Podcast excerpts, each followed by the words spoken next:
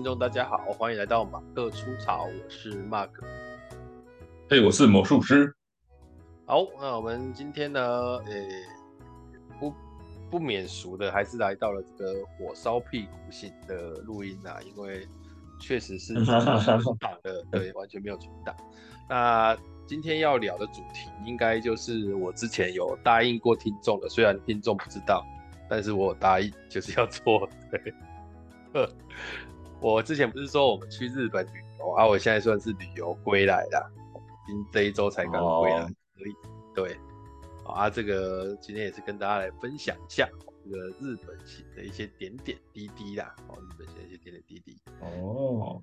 对，然后我先讲一下我们这次日本行的一个背景，因为我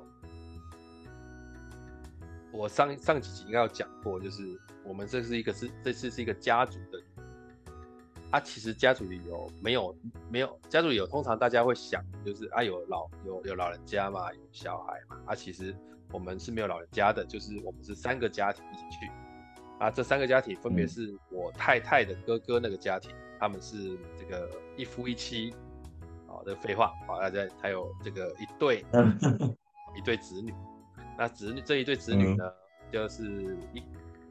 大的是女生，小的是男生，这样。那大的大概是年级，嗯、小的是二年级，好，对数大概这样。所以，嗯，二年级的小孩你应该知道嘛，就正处于一个这个说话看超有自信，然后其实是个小屁孩，然后每天都说，说他说大姑丈，我有在玩那个传说对决哦。我说怎样啊？所以你很厉害啊？说我超强的，我怎样怎样？我说啊，那你现在排位等级多少？他说什么是排位？我想说你最好超强。啊，没有注意，他就一直玩呢、啊，他也不会去那个吧？追那个没有啊，他就是乱玩啊。啊，我就看他玩一次，我想说你不要上去玩，啊、我就说你不要上去雷人家，你就是 这边，就是他们很喜欢很夸大的去讲自己的无聊，这样子，知道这种小男生的这种很屁呀、啊。好，那再来第二个家庭，小朋友小朋友玩，有时候他认为自己很厉害，比如说那个。比如说以前很不是很流行那个，就是那个什么怪兽对打或者什么之类的，哦对啊、然后像不是这种街边不是有摆那个皮卡丘的那个对就是那种机台嘛，对皮卡丘的机台嘛，他也有啊，对，就像那个什么吹塔那种东西，它就是哎那个我我现在还没搞清楚，我现在还没搞清楚那个到底要怎么。对，然后它其实很多玩法，然后因为皮卡丘它有属性嘛，然后有有一些。有一些相相克嘛，这样子啊，或是加成嘛。那你玩的时候，你要配那个卡片才会厉害嘛。可是我我碰过我朋友一个小朋友，他们他收集那个卡片，比如说他也是很小，大概国国小四五年级这样子。然后他投那个卡片，他他拿出来就只看上面的那个数值而已，就是战斗数值，然后什么属性都不看，所以只要数值大就代表厉害，所以他就说我超厉害的，这数值超大的，就这样子而已。其他都不管，我我知道，就是其实就是 H H P 比较多嘛。对，就以为很厉害，像什么上面的上面其他的属性都不看，然后可是你去就会被人家电了。可是他没有，他们只要收集卡片啊，所以摊开给人家看，你看我有这个卡片，而且上面数字数字超大的，所以我超厉害，就这样子，他们就很满足。但有可能会被电，很单线思考，那一定被狂电了，好不好？你用一个请假，对，因为属性会克的 CP，有时候属性会请假完四千多，然后一打就死了，也没有什么好打的。对对对，属性相克，你血再多也没有用，有可能你你的攻击是零也不一定，然后你一直被他削而已这样子。可他不管，他反正他也不一定要机台跟人家对战或什么之类的，他只要收集到那个数字大的卡片，就代表他很厉害。然后他爸也会带他去买就买那个卡片嘛，就专挑数字大，或是卡片很漂亮，闪闪卡，或是什么七彩的卡片，那小朋友这样就满足了。所以，所以你说他那个传说队友超厉害，搞不好他也是就是一直在放大招，然后敌人都撑不住或什么之类，结果被偷塔自己也不知道，然后反正他也不管这样子，然后自己人也杀或什么之类不知道，反正他就觉得自己很厉害，或许吧。是是是，有可能是这样子啊。对啊，我小朋友说没那么在意那些，就是其他的东西这样。啊，那个詹姆斯在问我，说那个，因为我跟他要那个下一次录音的时间嘛，他就突然问我说：“你们今天录完了吗？”我说：“还没。”那，还在正在录，你现在进节目了。对 对，我们是未雨绸缪。哎呦，这个我们还是会议室还是在，因为我们录音的工具还是用润的，然后我们也算是寄人篱下了。感谢这个培训大师詹姆斯先生的赞助。哎，所以我们要哎，既然他赞助，我们是不是要帮他演片？帮他片尾要讲一下，要感谢赞助啊，然后做做个那个做个广告，他的公公开班帮他演配这样。对啊，哎，对，那是片尾的事情了，我们继续。哦，对啊，我我刚刚讲第一个家庭是这样，啊，第二个家庭就是我们家嘛，嗯、我们家大家比较熟悉，就是我们也是一夫一妻啊，然后就是那两个女儿，然后我们两个女儿大的是六年级，小的是四年级，所以你可以想象一下这四个人的排名，就是我们家第一大的是最大，再就是第二个就是他们家的大的，嗯、那他们家的第二个大的虽然是五年级，嗯、可是跟我们家的小的其实同一年生的。只是说他们家大的是七月份生，哎、欸，对对对，所以他就变大了一级，嗯、然后很有趣，他也长得比较大，所以他跟我们家小的站在一起，就觉得差好大，再次差很大，对啊，但是他那个那个他们家大，他们家大的跟我们家大的站在一起，就差不多，就很有趣。嗯、好，那这四个人排名完之后，嗯、接下来还有两个是这个三岁还是四岁的这个小朋友。就是大概三岁多四岁的小朋友，嗯、那个时候的小朋友就很欢呐、啊。两、嗯、个双胞胎是第三个家庭是，呃，我太太他们妹妹家，也是一夫一妻，然后双胞胎两个。你不要讲那么一夫一妻很奇怪，你就讲夫妻两个人就好，一夫一妻的怪。两个小女生，好，还是两小女生。那这些大的这些大孩子就很喜欢照顾那两个，一天到晚在那边，哦，我要抱他，我要牵他，这样子这样子。好，这是我们要去的背景。那光听这个背景就知道，这一次的旅游势必有很多事情是会因为小孩子而牵着走。而、啊、我们这一次去，因为去五天，事实上其实真正玩只有三天。等我们十八号飞去的那一天，嗯、到了日本都已经下午快晚上，然后我们最后一天二十二号是中午左右的飞机，所以其实早上起来哪里都不能去，就要去那个，对，都差不多。吃个早饭就差不多了。对，都差不多。那因为这一次住饭店，我们刻意没有订饭店的早餐，因为其实日本的便利商店那些都蛮方便的，啊，东西也算可以吃，所以我们就都在外面吃，嗯、就拿着就上车了。然后我们这几天的行程其实是蛮赶的。我后来觉得去日本哦，可能扣掉进日本那一天跟出日本那一天，中间应该还是要个五天，这样比较玩的比较不会那么的紧张呐。嗯，这个是我的看法啊。当然，我们的行程呢，我就也不跟大家说太多，毕竟行程这个在人在在大家的这个认知上面，每一个人想去的地方也不太一样。但因为是六六哎三个家庭一起去，一行就是十二人。那我们我我觉得这种家庭旅游干嘛？我我其实不是一个呃很会排这种旅游的人，说真的啦。尤其是这种要订外国的房间呐、啊，要订机票啦，我自己一个人可能问题不大，但是要想到那个点，然后又要去抓那个点，大家要干嘛，我就有点在意。顾小朋友，嗯、对，然后那个点，那预抓那个时间也不一定抓得准，再加上那个日本的交通其实虽然方便，但蛮贵的。它、啊、因为贵，你很多那个车班你就不太，因为日本日本的车子没有在延后的。嗯，所以你真的就是要很准、很准时去啊，因为我们要去的地方又有点远，就是在在我们住的地方，然后到可能隔一天，我们第二天要去那个要去一个这个看富士山很棒的景点那里啊，那个你就要坐车，就要坐快两个小时。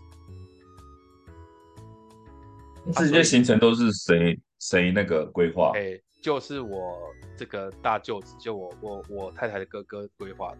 他们家很常自己自由行去日本，啊，规划的也还算都蛮有经验的，所以我们其实我跟你讲哦，因为是别人规划的，你知道我这个人哦，就是因为他是人家规划的，我通常不会多嘴。然后第二个是，嗯，我通常也会变得比较失能。失能的意思就是我真的不知道接下来我就干，因为我就会没有那么关心。嗯，对。那这一次对我来讲最大的意义就是在于，哎，他呢，我们第一天到了，第二天去这个看富士山，第三天去玩雪，就是真的到人家那种雪场里面去玩。他这两天都很满，而且都是早上很早起床，连小朋友大概都只睡六个小时，甚至不不到哦。所以你会看那个小朋友其实情绪状况都不是很稳定。啊，我又是像总教官一样要带，就是这些小朋友只要一吵闹都是我要压制的。那很六个哎。对啊，然后那边骂完骂那边，那边叫完叫那边，反正就是这样。那。这一次他哥哥居然安排了一个很有趣的，就是在第三天的时候，他就说第三天就各家自己安排想去自己想去的地方。那原因是因为他们分散玩吗？哎，对，就是因为第三天他们家可能有他们自己想去的地方，可是他们想去的地方，他们可能判断我们不会想去。我随便讲嘛，比方说，假设他们第三天要去购物，嗯、啊，我们假设不喜欢购物，就会觉得索然无趣嘛。嗯。那所以呢，在出发的前，就是出发前，我们就知道第三天是空档的。所以第三天对我来讲，嗯、其实这是我这一次的呃旅游，应该是唯呃比较多的学习是在那一天，因为我就等于要去面对那一天，我得排行程，我不可能在饭店睡一天嘛。嗯嗯，对。那我觉得在日本要做这件事情。我一开始想象中其实是不容易的，不容易的原因是因为该怎么讲嘞？呃，第一个就移动的那个速度啊，就你你知道我之前有几次带全家去美国玩，那一次吃的很大的亏就是我们连车站看都找不到哎，不要说别的，连车站的入口都找不到。然后搭公车根本不知道在哪里搭，所以我这一次在交通上就其实是算焦虑的，就是，好，那我们我们已经我已经去找詹姆斯研究说我们可能要去哪些点，然后这些点你还要把那个日本的地图抓出来去看，哎，哪里到哪里是顺的，哪里到哪里是怎样的，然后哪个东西要在哪里吃啊怎么样，这其实就是一个不太容易，其实在这个东西在台湾我们做就驾轻就熟，就是举例好了，就是你自己。假设你一天的行程就是从桃园到台中，然后再回来，那你的排的方式一定是，比方说桃园先到新竹，新竹之后到苗栗，然后到台中，然后回来的时候可能在苗栗再停一下，这种就很自然就有这样的一个 sense。啊，可是，在那边就没有。比方说，我问你说好，那哎、欸，我们有一个地方要去，一个地方叫丰州，然后一个地方叫池袋，你就很难判断啊。我现在住在，我现在住在什么？我现在住在那个这个上上。那到底先去池袋比较顺，还是先去丰州比较顺？那你在台北很简单，看就看台台北捷运就 OK 了。可是，在日本的东西，你就知道吗？嗯、他们他们东京是不是只有铁路？它可能有很多不同的线，有些是私营的。那你就要去想，嗯、第一个哪个近？第二个是对怎么搭？但怎么搭这件事情，我研究好了之后才发现错了。为什么？因为你还要在想。怎么搭比较省钱？嗯嗯嗯，因为我们有买一张广域券，广域券的意思是指 JR 的，广 JR 是那个日本的铁路嘛。那它的广域券的意思就是它可以这几天，就比方说我的广域券是二十一呃，这是十九号到二十一号这三天，这四天我们都可以去很就东东京，它的广域券能到的地方都是一票进出无限上。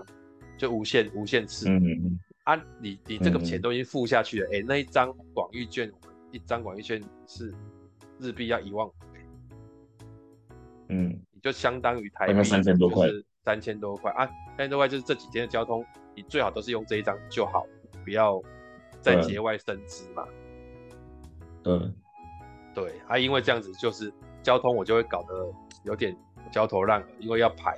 其实哈，我我我是一个真的是一个旅游能感的人，我对于这种东西都觉得。可是，一般一般买这种买这种什么一日券、几日券，通常都会沿线玩，是吗？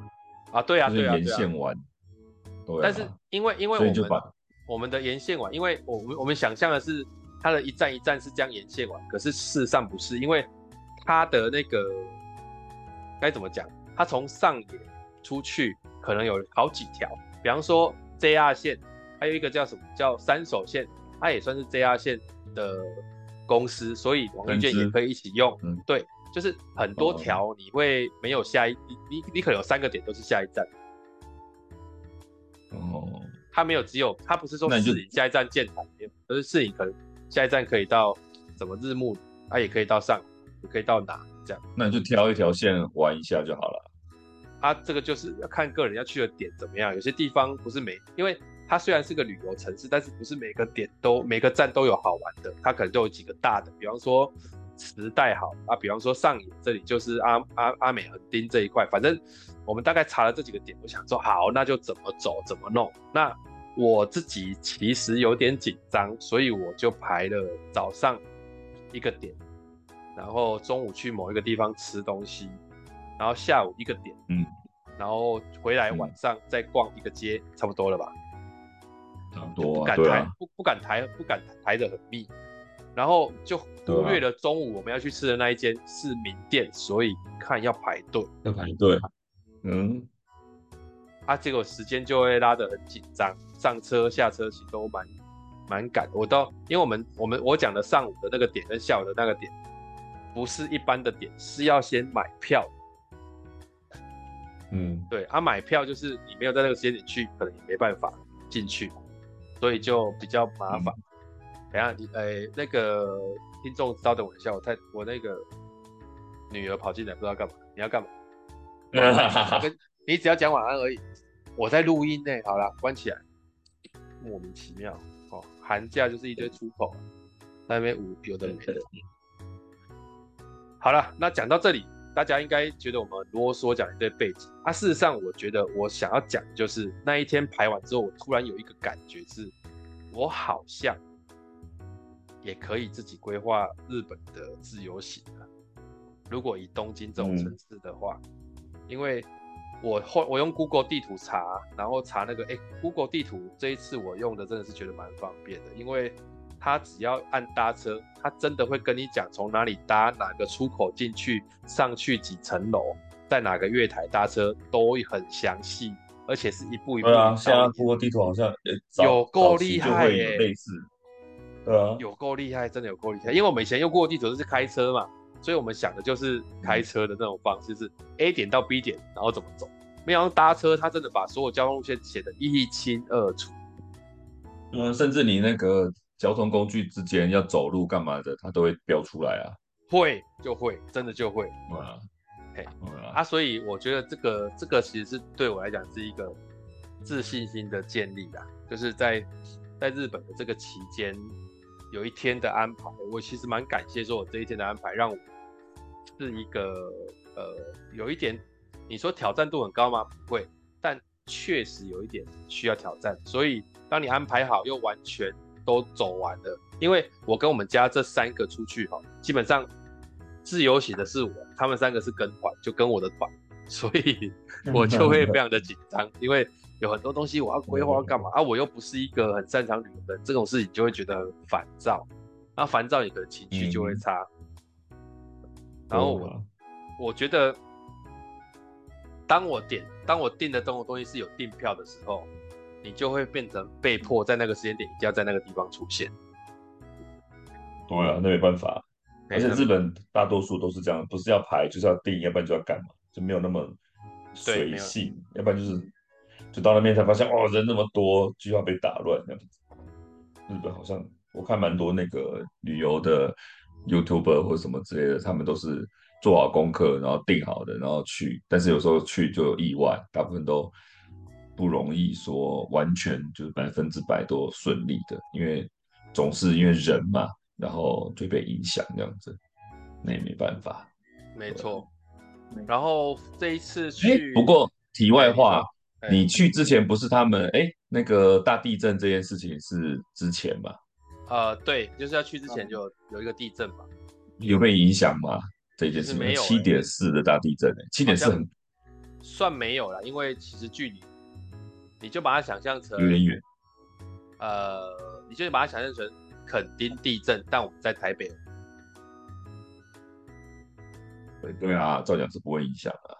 影响，但是有可能比如说他们什么高铁那种高速铁路或什么之类新干线什么的，多少会有影响吧？也没有，也没有，嗯、没有什么，就很正常。哎、欸、呀、啊，但是他们那个早高早高峰晚高峰，看人数真的是有够多的，很恐怖，就是真的塞在很恐，很恐怖，真的很恐怖，人多就是这样子，对。对，然后日日本人我觉得很怪，在他们在路上，我很少看到他们在那边就聊天跟交谈，你知道吗？应该是城市不同吧，就是很拘谨啊。就是你你你是在东京吗？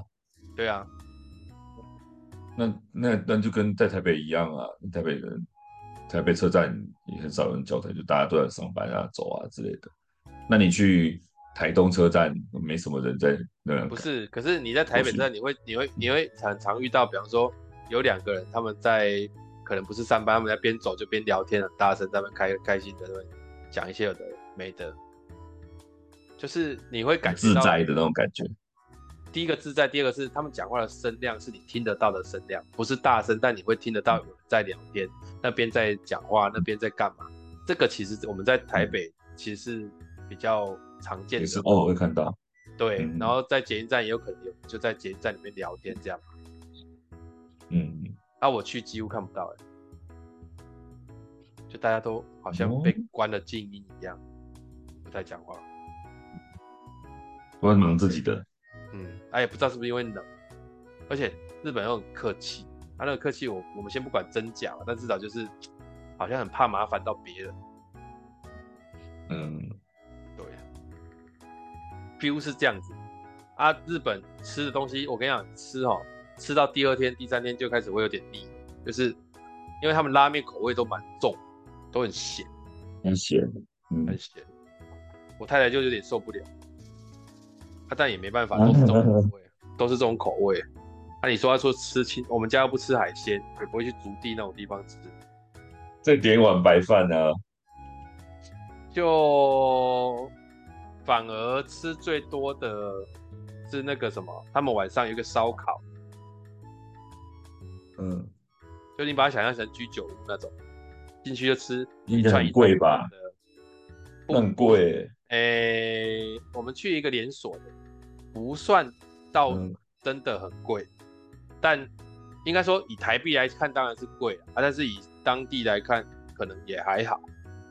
但我们四个人一家吃一个晚上可能五。千块台五千块人民币，五千块日币的话，台币，啊，五千块日币啊，那么便宜啊？五千块六，四个人多啊，哎，四个人，那算便宜耶，算便宜啊，啊就很饱了，可能两个小朋友，两个小朋友也吃不多吧？像那种居酒屋吃烤串的，在在台湾，随便一个男一个正常人都吃超过一千块。对啊，啊，但在那边就不会，而且我的小孩大的吃超多，但小的没有啊，小的两口就差不多了，就在那边。他也有吃啊，因为我想去日本，他们都胃口大开，就是反正而且什么都点，我都让他们点啊，连那个居酒屋里面也有一些什么，也有一些提供一些有拉面啊，有什么叉烧饭，嗯、然后也有那种。什么什么圣代啊，都点啊，都点起来。四个人吃五千日币是真的蛮便宜的，我觉得。对啊，五六千日币啊，很便宜吧？那是真的蛮便宜的。对啊，啊，所以我们就这一间就去吃两两次啊，在我们旅馆走下去大概不用两分钟、三分钟就到的地方。那也不错啊，所以不用吃饭店的啊，去外面吃也不错啊。对，啊，因为日本饭店也是都蛮小的，其实。啊，啊但算我们这次算很干净，可能因为地价贵吧。地价是真的贵的。那那那这个日本行，诶、欸，讲到这里，其实我觉得大家讲，那我要讲这一次，呃，这个日本行回来有发生一件小事情，但我印象算蛮深刻的。啊，这个其实也是今天比较延伸的话题啊。本来说这一个要出一集的，但我想说算了，就直接聊啊。就是我们从日本坐飞机要回来，其实我们坐去是坐国泰，回来是坐国泰。国泰航空有一个好处，嗯、就是他呢会给那个冰淇淋。哦，你说餐吗？餐会有一一盒冰淇淋。哦，而且是贵的那一种。你说类似哈根达斯那种？哎，没有，就是哈根达斯。哦，每人就一盒，没有，啊，每人就一盒，都是香草的这样吃。然后搭飞机去，哎、嗯，因为它是香港航空嘛，所以呃，它的餐事实上我是觉得没那么好，不太符合口味。啊，但也没差。然后坐去日本，坐、嗯、去日本，我们在入境的时候，因为是外国人，花的时间稍微略长。他、啊、出来的时候，行、嗯、行李哦，他旁边都已经有人把它排好，标在那里。然后你去，他就、嗯、你就去认，就拿，因为他们很多在转盘上的，他已经都帮你拿下来。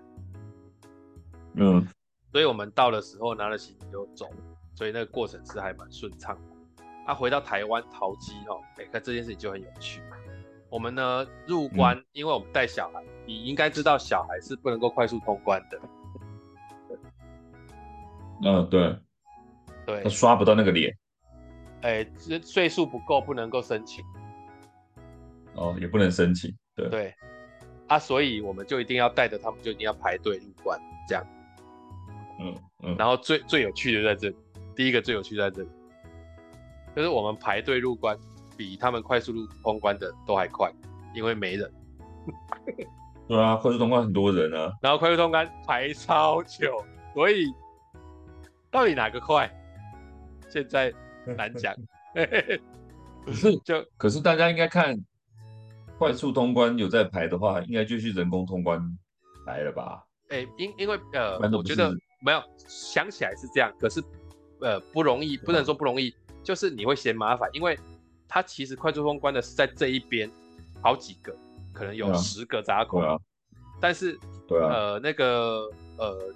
人工的是在最最右边那边，所以你得从那个人龙里面一直往外走去那个地方，然后走过去你就会嫌麻烦，因为你要你那个他用那个什么红龙那个东西把它围起来，你要一直跟别人一直要你已经到前面了，你要一直跟别人说不好意思不好意思不好意思，这样一直出去，大部分人就不会想，就算算排了就排了这样。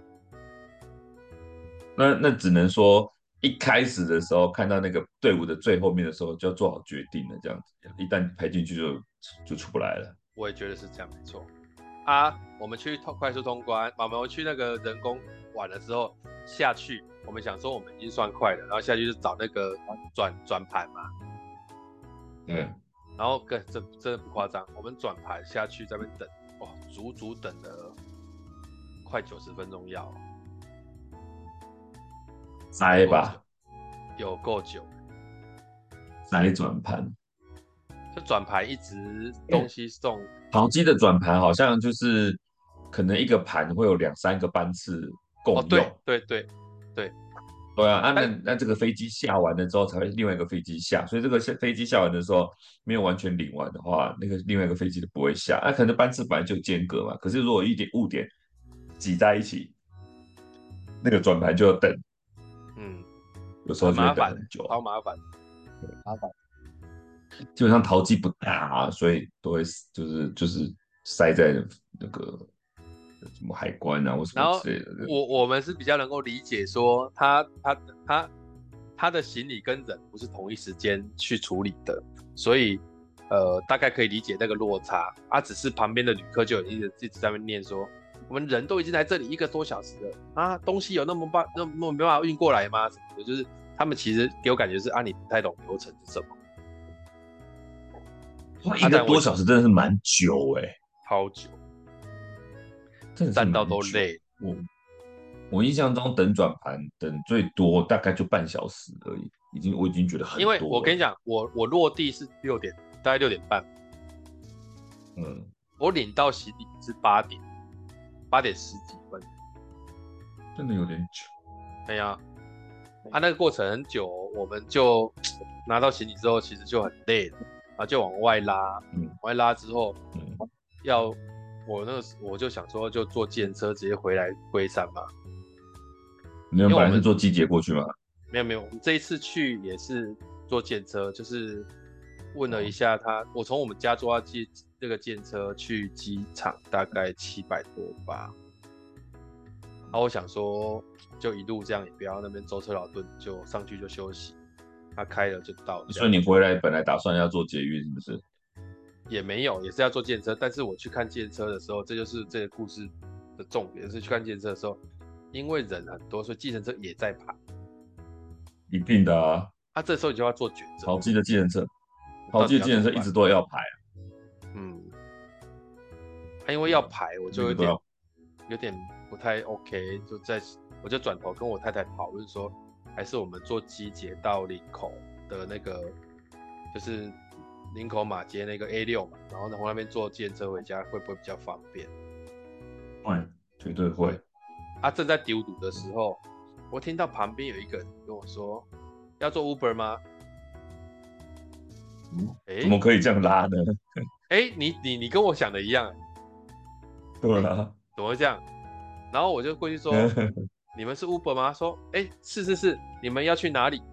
我说：“我们要去龟山。嗯”然后他说：“哦。”他哎、欸，我通知一下，他还在绕，他等一下绕到问他，哇，现在在十四号，你们赶快过去十四号。哎、欸，可以这样哦、喔？应该不行吧？他就变成接机耶，你知道？那我觉得是，我觉得是那个有人叫 Uber 到机场，然后他到了机场之后，什么来都来了，然后顺便再载一个走，因为 Uber 一定要有，一定要 App 叫车嘛。然后最近的车去接单嘛，去去抢那个单子嘛。那所以他到那附近之后，我觉得他们就是投机取巧吧。反正他已经到了嘛，他就我我本来也是这样想，我本来是这样想，因为他讲 Uber。可是呢，但我没有用 App 啊。你上车就，对啊，你有你没有用 App 吗？没有啊。所以他就等于会不会是接私单那种感觉？我不知道。我上车之后我就说，哎，你们这是 Uber 啊？他就说，哦。我们是类似 Uber，靠靠背，什么叫类似 Uber？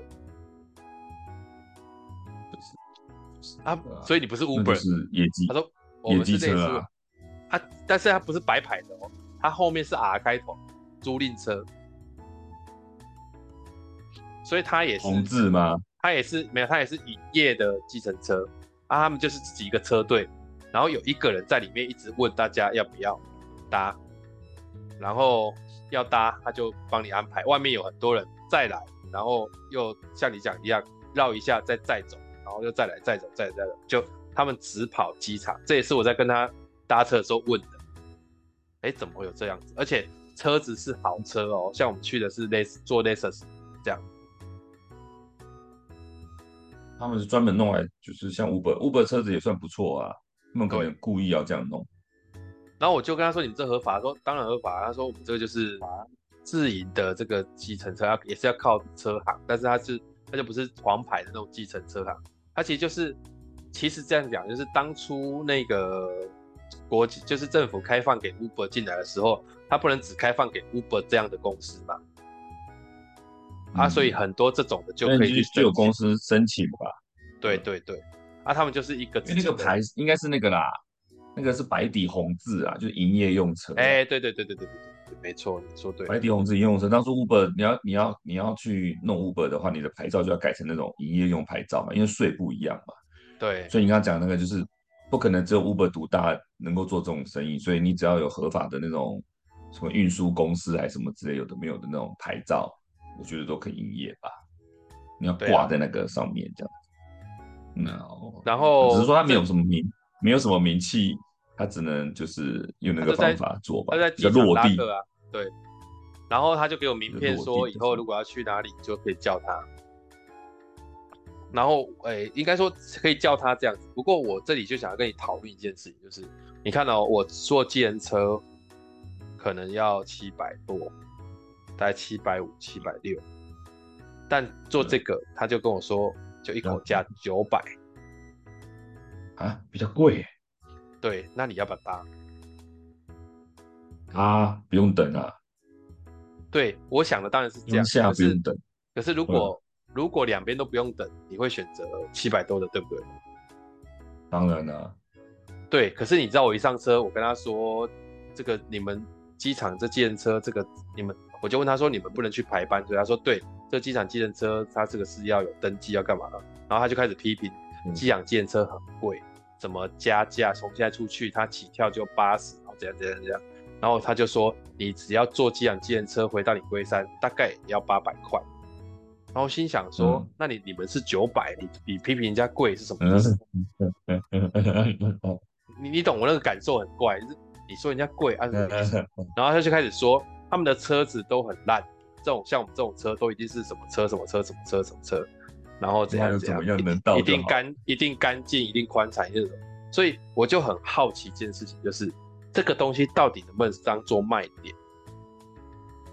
嗯嗯嗯，就可以我我。你，所以我才想问你，因为我自己觉得，它对我来讲到底构不构成卖点？就是我要花九百，还是要花七百五坐一般的汽车？对你一定不构成的啊，你有没有要坐多舒服，能到就好了。对啊，但是如果我带着家庭，那构不构成？那就要看那个大家的状况啊。比如说，大家兴致勃勃的，没有一定要坐好车，大家精神状态都很好，比如出发那一天。嗯你车子差一点没差，反正一下就到了，也不是几，也不是多久。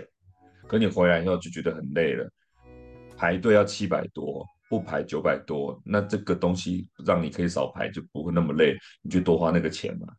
然后再来就是舒服的九百多，不舒服的七百多都不用等的话，那你现在很累，你当然是要舒服一点了。可是真的，但是如果说差那么多吗？哎，Lexus 做起来会比较爽。比较爽啊！你知道为什么会这样讲？就是以功能性来讲，其实差不多。嗯、为什么？因为我去排计程车的话，我们其实是四个人，那边帮忙排计程车，看到我们两个、三个行李，他一定会排大概像就帮你弄大车。哎，因为他后面要塞行李。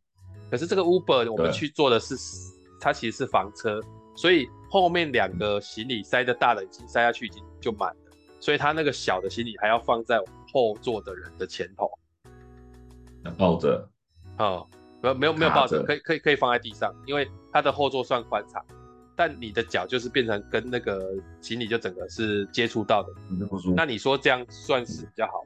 我不觉得啊。但是你跟 Wish 比的话，Wish 的那个椅子很硬哦，所以不舒服哦。然后，但但至少至少它的宽度，我至少行李后面放得下。嗯，但是呃，就你空间有，但是乘坐感就没有 Lexus 舒服啊。你说沙发的就是，对对对对对对，因为你们家 Lavina 也跟 Wish 差不多嘛。你坐在后座的话，你如果说对啊，你那个道路状况差一点的话，你就感觉很颠啊。啊，那个那个 Lexus 是你感觉不到颠嘛，因为它的避震很好，就像在坐坐船一样，在在海上这样晃。了不起就这样子而已，但你不会觉得颠。但是如果你很累的话，你坐到像 Wish 那一种的话，那你但是机场又还好了，因为机场高速公路平嘛。对啊，你如果家里都是高速公路就没差，但是如果一到平地的话就很颠，你觉得很烦，就你又累又想睡，然后在那边颠颠颠颠，你觉得很痛苦。嗯，还是有差。对，所以所以我这样，但是你说我我最好奇的就在这件事情，就是到底那两百块，我不要说两百块，一百一百五十几。他到他他到底对，因为他一直强调那是他们的卖点，知道说我们的司机都是经过训练，然后什么什么，诶怎样怎样怎样，然后这个椅子很好，就是我们车子一定是自己自己的车子，不会像是租的，然后怎么样，就是有有有这么多的说法，这个东西我本来。听一开始听的时候会觉得是老卖瓜，可是讲着讲着我会觉得，哎、欸，好像确实是有人会在乎这个有啊，但是你看，如果你翻过来讲，如果你有 Uber 的 App 的话，Uber 的车不比他们差，因为 Uber 的车通常就是就是比如说年份比较新的，对啊，然后就然后 Uber 也常常可以叫到宾士啊、Lexus、BMW 都没问题，因为 Uber 的车大部分都是比较好的车，嗯，跟那种。黄牌计程车是真的是有差，但是我也看过记得黄牌计程车有开宾士的啊，也不是说、啊、对啊对啊，也有好的啊，没错啊没错啊，对，只是说他有些人舍不得把自己的车子漆成黄色嘛，所以开 Uber，Uber 就是原色嘛，OK，Uber 又有什么特斯拉什么都有嘛，这样子，所以但是 Uber 又比跳牌跳表计程车便宜哦，对呀、啊，所以所以说你看，你如果说你硬要比的话，那我下载一个 App 叫 Uber。都比他们的那个好啊，所以他们那个就是那个当噱头，我觉得更多的是借口吧。他们第第一个，他们的量可能量体没那么大吧，跟计程车比起来又不能排班，他们只能这样子揽客。那这种揽客的效率，我觉得应该不会太好。但是人多的话，他们当然还是可以有周边效益嘛，那种排挤效应嘛。这个名店满了，那隔壁的店就会也跟着满。我我我我是不知道他们的的是不是说谎，但是我跟他们问说啊，你们这样子怎么样？他说我一天跑超多趟，就是。他都是载人去，然后在机场就马上又可以载人走，那载人走又到人家点之后又可以再载人来，就是他的单，他觉得这样子算是可接受的，就至少他觉得比一般，当然跑机场本身就是一个很好的赚头，因为这种机场的计程车它是要抽的，然后要去排，然后你可能几年之后就不行了，又要再撸别人，就是反正那个都很复杂。我我知道。只要你抽到机场的计程车，基本上这几年就是会超赚，因为真的。而且机机场计程车司机也有要求，比如说你一定要会简单的外语之类的，因为很多国外的客人嘛。对啊。所以很多机场就是那种，就算是那种黄牌的那种，就那种计程车，很多司机都会讲英文，都讲的还不错。对啊，因为他都一下都说要去哪去哪，你不会英文根本就没有用，所以他们都会有要求嘛。嗯、对，所以。机场哎，有挂那个机场计程车的，我觉得收入都错，都很好。对啊，那他在那边收什么九百块？对啊，九百，他直接跟我讲九百。有点，你 call 我收你五百就好。哈哈哈哈哦要没有了，call 你，call 你，我干脆就直接做机姐好。没有啊，我去载你啊，我去机场载你一样啊，我收你五百就好了啊，不收你钱也可以，早点跟我讲就行啊。我的也是修理车，也不难坐啊。你载我回我家，你还要自己回家，神经病干嘛？何必嘞？你说只有 我，就如果只有我一个人就算了，你还载我，就去吃宵夜。我现在是全家回来，嗯、哪有可能干嘛？我载你回去，你还要陪我出来吃宵夜，那太累了。但但我觉得这件事情就是我讲很久，很好奇，就是。到底他讲那个优势是不是他的优势？他自以为是，他到底是不是？他有没有问过这件事？还是还是说他一定得这样讲？他即便不觉得是优势，他也要把它一直讲成好像是优势？因为他真的讲着讲着，我太太突然间也有点认同，说对啊，这个东西比较干净、比较宽敞。我心想说，对了，我太太是比较少坐计程车，可是我坐计程车的经验，十次里面应该也有四上是还不错的计程车啊。我觉得有一点点事后诸葛啦，一点点。你已经坐在车上了，当然你会觉得说哦，车子比较舒服或什么之类，巴拉巴拉。但是你如果去排计程车，那天如果不用排，你坐到七百多块钱，你会想说，下次来坐九百的好了，会吗？到家就好了，那一切都过了。是啊，所以我回想，如果那一天不用排，啊、我一定毫不犹豫选七百那个嘛。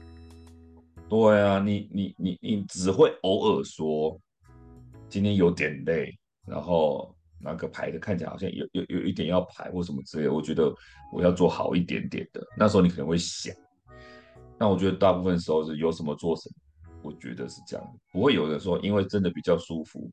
有啦，或许有些人可能天生就就想要享受一点点吧。对，对啦，那那个那个多的是那个，比如说千金大小姐啊、王子公主病啊什么之类的，那那种人可能会挑吧。就说啊，自己家里司机不能来。你这样讲，你你这样讲是开地图炮。万一我们听众有人是这样，我们现在又流失听众，你知道吗？王子公主病那么严重，我们听众不会有人王子承认自己王子公主病吧？没有啦。对啊，就是说有些人可能比较奢华过生活，他就觉得说他不想坐一般计程车，他想坐家里的车或什么之类啊，偏偏家里车不行不行坐，那我要坐好一点的。刚好我知道这个管道，那我有名片，那我就一直打。一定有这样的人，但我觉得不多，我觉得真不多。大部分大家还是会钱要花得合理，但你偶尔，比如说，比如说你吃一一片一千块的和牛，跟一片五百块的牛排，那有时候五百块就够满足了。那你偶尔还会想说，最近比较累，然后吃好一点，但你不会 always 吃吧？是没错啦，但总但总有 always 吃的人，一定有，但是。一般大部分的情况会有人稍微奢侈一下，但不会说我 always 要这样子吧。所以他们把那个就说啊，我们日本和牛不好吃，谁不知道？好吃不好吃，谁不知道？对不对？但你会说在照三三吃吗？我每次都要吃吗？没有嘛，你还是会去评估综合情况嘛。偶尔是没问题啊，或者说只有那个可以吃了，那我真的没办法了，这样子，那或许不得不选，也有这种的。然后你就安慰自己说，哎呀，花这个钱没关系，反正它比较好吃嘛。嗯，但你要叫你一直吃，你有时候你也可能，对不对？我觉得大部分的情况是这样。那我觉得这件事，但你那个当还是我说这件事还是要问你比较有有有观点，因为我问过一些人，他就说应该应该都差不多吧，没事。因为因为那要快速能够判断，我我觉得我他当因为当下那个司机跟我说，哎、欸，我们这个车有多好干嘛的时候，我当下回他的事情是说啊，这个我也不是很在乎，反正我要求的是。快嘛，因为刚刚那边在排队，你们这边有我就先做了，因为出国回来就是累，就想赶快回到家。对，嗯，他如果是以我的这个感觉，是我做过一次，按摩知道他很舒服，我心里会有个底，他变成我评估的条件之一，但不会变成我必选，因为他那个条件不是到没有到让我必选这样子。什么叫必选？就是他他说哦。我们车子虽然老一点、旧一点，但是我们半价，而且不用等，这我一定必选。嗯，这种东西你就觉得划算，那为什么不选？那种感觉，他他他他有强烈到那种让你必选嘛？他那个舒服一点，我觉得没有到必选，但它变成我的选择。之一比如说，我今天出出机出来机场一看，那个排队排到排到尽头了，看不到尽头了，那我刚好有名片，那我是不是会打电话问一下？这个时候就变成选项之一，那我就可以接受说啊，你九百块。那这个时候就是舒服会变成什么？就变成说啊，我贵一点点没关系，因为我为了要快，所以我省点钱。舒服是 bonus，是安慰我用的。对对对，舒服是安慰用的，买花多花钱买时间比较合理，但是舒服是安慰自己，至少他舒服，我可以花下去，但他不会变成我首选，嗯、因为我首选是时间，这样子。对，我觉得最后我们这个结论是对，就是其实他们所谓的优势。我认为这些都不是优势，优势就只有一个，就是时间，就是免排队。如果刚好在你出去看的时候问你要不要坐车，所以我说在里面啊，这个这里我又多问了一下，因为我只是好奇，我就问他说：“哎呀，那你因为本来在他里面招揽的那个人，我以为我要搭他的车，然后他可能要带我带我去停车场，因为很多以前白牌的车站在要拉客那一种，你知道吗？哎哎，对啊对啊，那结果不是。到哪里到哪里这样子喊，在那边喊价钱。以前哦，以前都有这种的。然后他，我就问他说：“那你们这个是怎么做？就是里面那个人，他一直在里面搭客，然后他不开车吗？”他说：“哦，他不开车，他是在里面拉的。那我们大家拆分。”嗯。然后我就说：“哦，我拆分哦。”我我，嗯，你继续讲。他就说：“我就说拆分，那这样配合吗？因为。”因为你要拆多少才会比较划算？比方说，你看我如果自己接单，我一我我不要九百块，我八百多七百好了，算合理。那如果九百，那我要拆给人家两百，哦，不是还是赚七百？那这有什么差别？嗯，对啊。然后应该没有收那么多吧？他应该收一点点而已吧？可是收一点点，在里面那个人我觉得蛮累的，他就一直站在那里。嗯，还好啊，比如说他。比如说九百块，他抽一百块，那也很多了呢。啊，如果一百抽五十块，搞不好多划算。一个小时内可以找九个，他就做就就就赚到九百。对啊，我也不知道。不用抽一百，抽五十，我觉得都划算呢。但不是每个人都会到九百啊。如果他如果里程数比较多，是不是就可以多抽一点？我觉得有个趴数啦，比如说五趴、十趴之类的吧。而且这个价钱是谁决定？你知道吗？是在里面拉客的人决定的，不是车上那个人。他他他先问你去哪边，然后他报价钱给你，是不是？没错，对。哦，也是。那我觉得他们真的只是就想更像 Uber 那样，但他们又不是那么专业的感觉。虽然说他们车子很好，或什么之类的，然后那个开那个开车的还跟我说，像在里面拉客的就是我弟，我说哦，就是他们一群人弄起来而已。对，我说是你弟哦，然后他居然讲了一个我觉得很有趣的话，他说他因为是我弟，所以他就没有抽我。我想说，阿干他唯一的收入就是抽，然后你是他哥，你给他抽，这没有他们一群人啊，比如他们五六个人，或者是十十个人什么之类的，那他一个不抽倒还好啊。他如果一个小时有两三单我，我觉得是会有点感觉是抽做白工哎、欸，那凭什么？对吧？我不抽你？没有没有没有，这种感觉就是这种感觉就是你们就真的只一群人，然后有这个门路，然后大家去申请，然后一群人就过来。所以我刚刚想问你一个问题，呃，他们有制服吗？没有啊。对啊，所以连制服都没有，你你说你有多专业？你说你们东西多好或什么之类的，你懂吗？他们就是讲白了就是。跟政府合法申请的野鸡车而已啊。对啦，这样子说应该就是这个意思的啦。我觉得合法赚你钱，我没有违法，但是我们就是野鸡车嘛，就一群靠行的嘛。